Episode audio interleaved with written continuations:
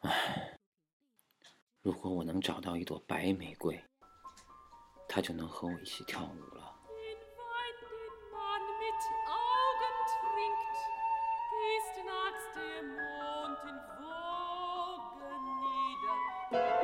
啊！玫瑰扎破了我的手。这是一朵红玫瑰。为什么你要的不是一朵红玫瑰呢？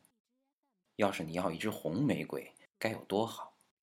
因为丛林里到处都是红玫瑰，它们跑着、跳着、欢呼着，低声的耳语着。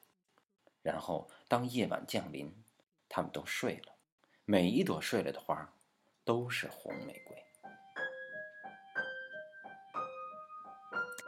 桑尼亚曾经告诉我，红色是睡着了的颜色。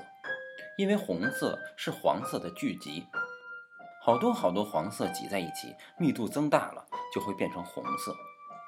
所以有一次，一个姑娘希望我送给她红玫瑰，我就送给了她好多好多的黄玫瑰，结果她就睡着了，在手机的那一边睡着了。您好，您拨叫的用户正忙。而这些黄玫瑰挤在一起，因为脑缺氧而犯困，也睡着了，在梦里。它们都变成了红色，然后在梦里睡着了。呃，所以葡萄酒是红色的，因为你喝了它就会犯困。呃，所以血是红色的，因为那是流淌在你体内的困。所以很多人呢看到血就会晕倒，是因为他们看到了困。而在人的体内，血越稠，血脂越高，就越容易犯困。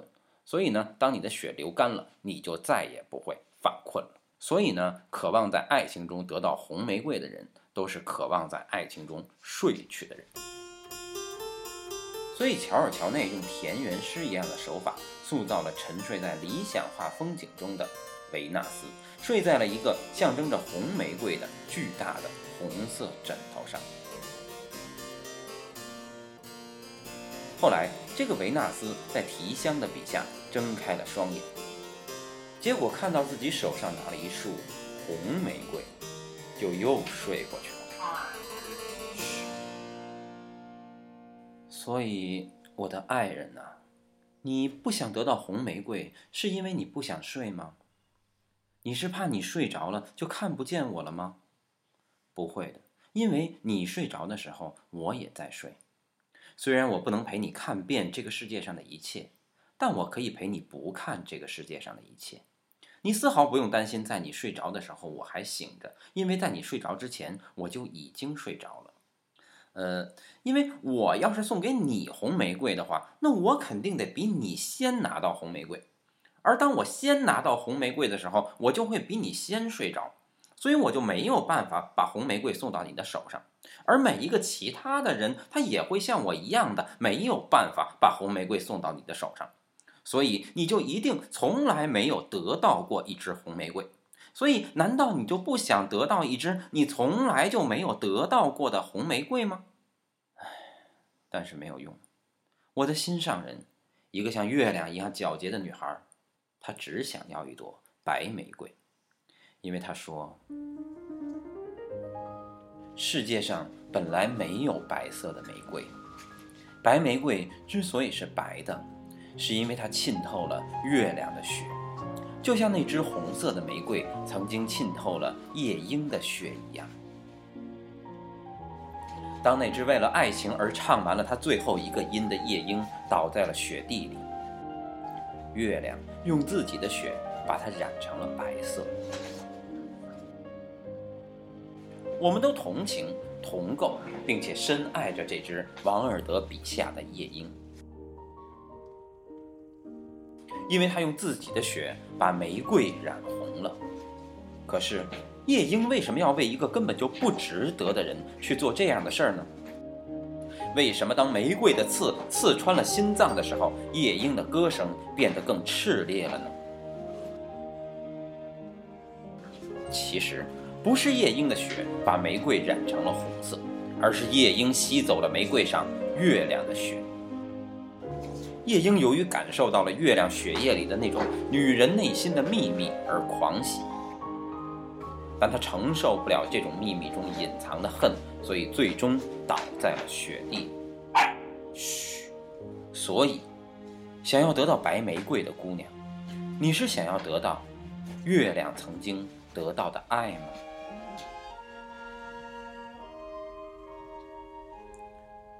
月亮病了，他躺在天国的貂皮上，他的皮肤昏暗而显得斑驳，但他在水中的倒影依然那么明亮，因为我分不清哪些是水波，哪些是斑驳。水边有一个苍白的洗衣服的姑娘，在洗着没有颜色的衣服，她的身体被月亮染得雪白。呃，索嘎。我仿佛一下明白了为什么男人都会喜欢这个皮肤白的姑娘，因为皮肤越白，就证明身体里流淌着越多的月亮的血液，而月亮不正是一切希腊诸神可望而不可及的情人吗？呃，那个波塞冬的儿子就是代表猎户座的奥瑞恩，他就爱着月亮，结果呢，呃，被月亮不小心一箭射死了。还有那个充满好奇心的猎人阿克泰翁，他也是不小心看见了月亮在洗澡，结果就被人家变成鹿，被自己的狗咬死了。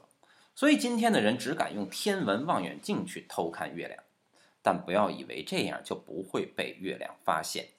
因为阿克泰翁他就是穿过了一个隐蔽的山洞偷看到月亮女神洗澡的，而今天唯一能够看到月亮的这个隐蔽的洞，其实就是天文望远镜。所以大家千万不要在遛狗的时候使用天文望远镜。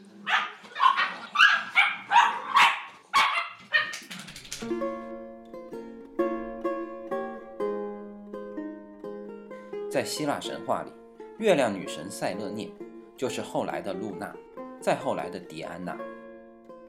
她爱上了俊美的牧羊人厄利斯的国王卡吕克的儿子恩底弥翁。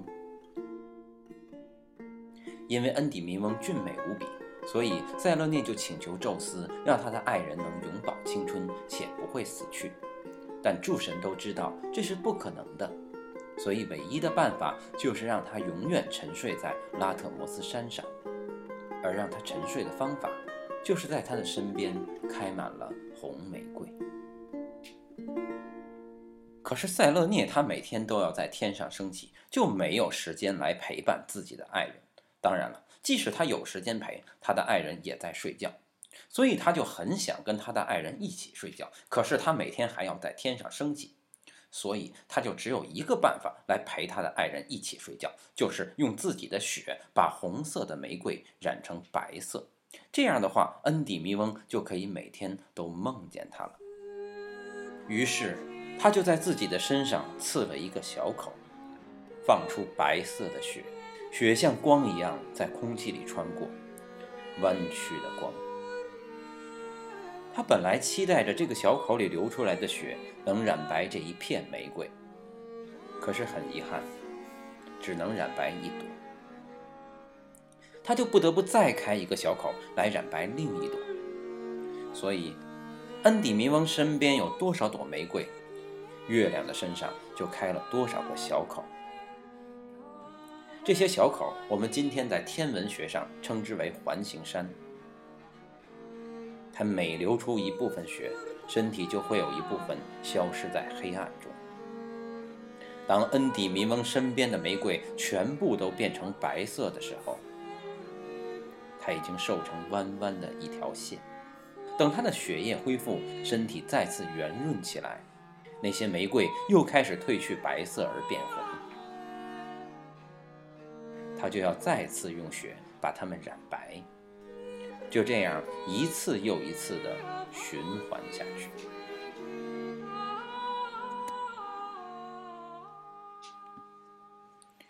而现在，月亮病了，躺在天国的貂皮上，皮肤显得昏暗而斑驳，因为恩底弥翁，他醒了。恩底弥翁每天都会梦见一个少女，恩底弥翁每天都会梦见一个少女，她的皮肤皎洁而纯白。他的声音是透明的，头上顶着新月形的光，还带着弓箭。他就是塞勒涅，后来的露娜，再后来的迪安娜。恩底弥翁由于太思念他，想见到他，所以就醒了。这是月亮的想法。而事实上，恩迪弥翁每天都会梦见一个少女，她们有的高大，有的娇小，有的丰满，有的纤细，但她们的皮肤都是洁白的，声音都是透明的，头上也都顶着新月的光，每个人手里都拿着一支剑。恩迪米翁自己也不知道他梦见了多少个姑娘，就像月亮也不知道自己到底染白了多少朵玫瑰。但恩迪米翁爱着每一个自己梦到的姑娘，所以他太真实的想触摸到这些姑娘，所以就醒了。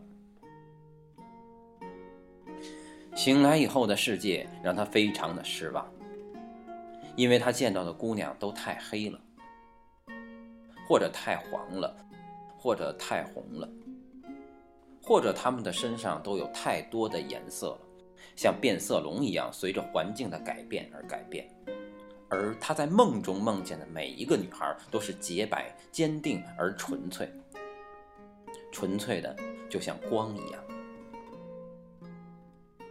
他每天都可以抬头看见天上的月亮，可是他不知道月亮就是他的爱人，他也不知道自己是谁，只是把关于塞勒涅的一切当作是古代的神话，把自己过去的一切当作是梦的一部分。他一心要寻找的只是一个像梦中出现的那样的女孩，哪怕只是其中一个也好。终于，在他的不停探寻之下，他遇见了这样的一位姑娘。她白的就像月光下跳舞的莎乐美一样，还是她就是莎乐美呢？我不知道。但这个姑娘唯一的愿望，就是想得到一支白色的玫瑰。这就是为什么所有的姑娘都想得到白色的玫瑰吗？这个美丽的传说能帮我找到白色的玫瑰吗？啊，今天的月亮真圆呐！如果你真的是塞勒涅，后来的露娜，再后来的狄安娜的话，你愿意为了我而把玫瑰染白吗？呃，当然你不会像夜莺那样死去，因为诸神是不死的。那你愿不愿意用你的一次圆缺帮助一个？嗯，一个在孤独和遐想中的人得到他的爱呢？哦，对，你可能不行哈，你病了，你躺在那个天国的貂皮上，你可能已经没有血色来染白那些玫瑰了。哎，不对呀，哎，哎，你你你不需要染白那些玫瑰呀，你只需要染白一朵呀，任何的一朵都可以呀。就像你当初仅仅用从一个小口里流出来的光染白了那些玫瑰中的一朵呀。也许我的心上人也只是恩迪米翁梦到的那些姑娘中的一个，不过她一定是最白的一个。啊，行吗？为了我呀？当然，你要知道，站在你面前的这个人，他是值得你这样做的。他以他的影子向你起誓，因为他的影子来自于你。我没有你的爱人恩迪米翁那么多情，我只爱着一个姑娘，就像你用你的全部爱着恩迪米翁，所以我现在只想用我的全部换你的一朵白玫瑰，行吗？寂静，为什么今天的黑夜如此寂静？黑夜本来不应该是喧闹的吗？黑色不是所有颜色的混合吗？黑夜的声音不应该是所有的声音混在一起吗？它不应该是吞咽着猫头鹰的低语，吹拂着夜莺的清唱吗？湖里的水波不是一遍一遍地在重复着星星吵架吗？只有白色的光是纯洁的、无声的，在天空轻轻地弯曲着。哎，那是什么？是一朵小花。哎，是一朵玫瑰。它是什么颜色？我看不清楚，但它比别的花都要亮，不是它越来越亮。是什么让它这么亮？是那来自天上弯曲的光，月亮，月亮，月亮上出现了黑影，月亮变瘦了。你，你是听到我说的话了吗？你是在为我而染白一朵玫瑰吗？可是，可是这仅仅是一朵玫瑰啊。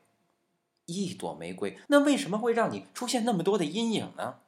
你的阴影越来越多了，啊，你变弯了，就像塞勒涅头上的新月。哎，这玫瑰长什么样啊？哎，我想看看它，它是不是像我的爱人一样可爱呢？哎，哎，我我为什么？哎，我为什么没办法走近它呢？我哎，是什么让我无法走近它呢？不，是我不能走近它。而是我没走近他一步，我就不是我了。是什么？是什么走进了我的脑袋？是回忆吗？还是别人的记忆？为什么我脑袋里浮现出了恩迪弥翁做过的每一个梦？他们每个人都不一样，他们摞起来可以够到月亮。是你在用你的血液把这些梦都给我吗？还是说，这些梦本来就是我的，只是被我遗忘，因为我就是恩迪米翁。哦，我的头好重，哎，为什么会那么重呢？哎，梦不是没有重量吗？哎，记忆不是没有重量吗？现在我必须得低下头，是因为重量压得我抬不起头来，还是因为我只有低下头才能看见这朵小花呢？哎，它的花瓣有那么多层，一层又一层，我的眼睛得像在迷宫里一样绕啊绕，绕开这些花瓣，才能看到里面的花心。哎，它的花心是一面镜子，虽然很小，但刚好可以映出月亮。月亮已经越来越弯了，弯成一把新月形的刀。匍匐在夜空的黑丝绒上。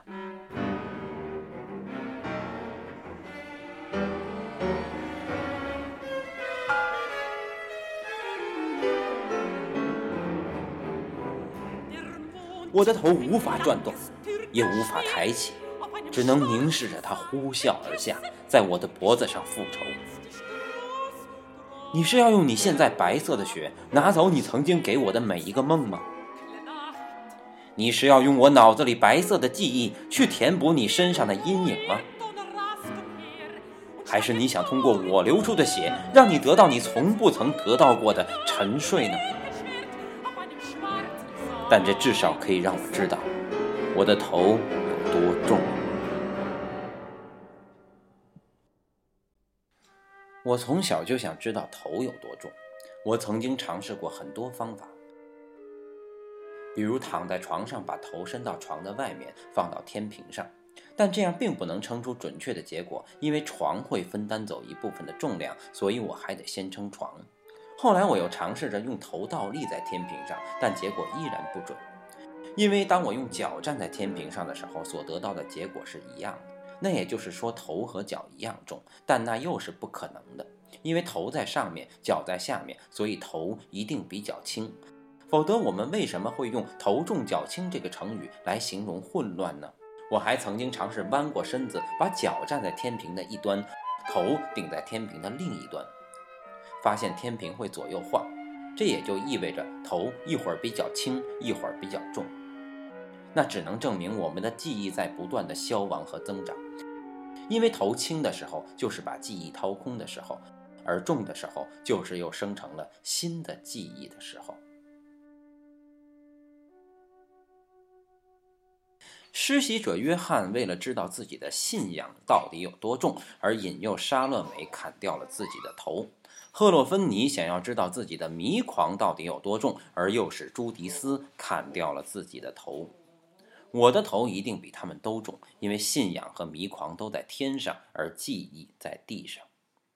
塞勒涅为了保护他的爱人所做的一切决定都是对的，只有一件事他错了。就是他不该让恩迪弥翁沉睡在大地上，因为大地会吞噬和侵入每一个睡眠，就像他让玫瑰拥有各种色彩一样。塞勒涅，以后的露娜，再以后的迪安娜，你所应该做的仅仅是把这个头带走，把这些记忆变成星星点缀在天空。你早就该这么做了。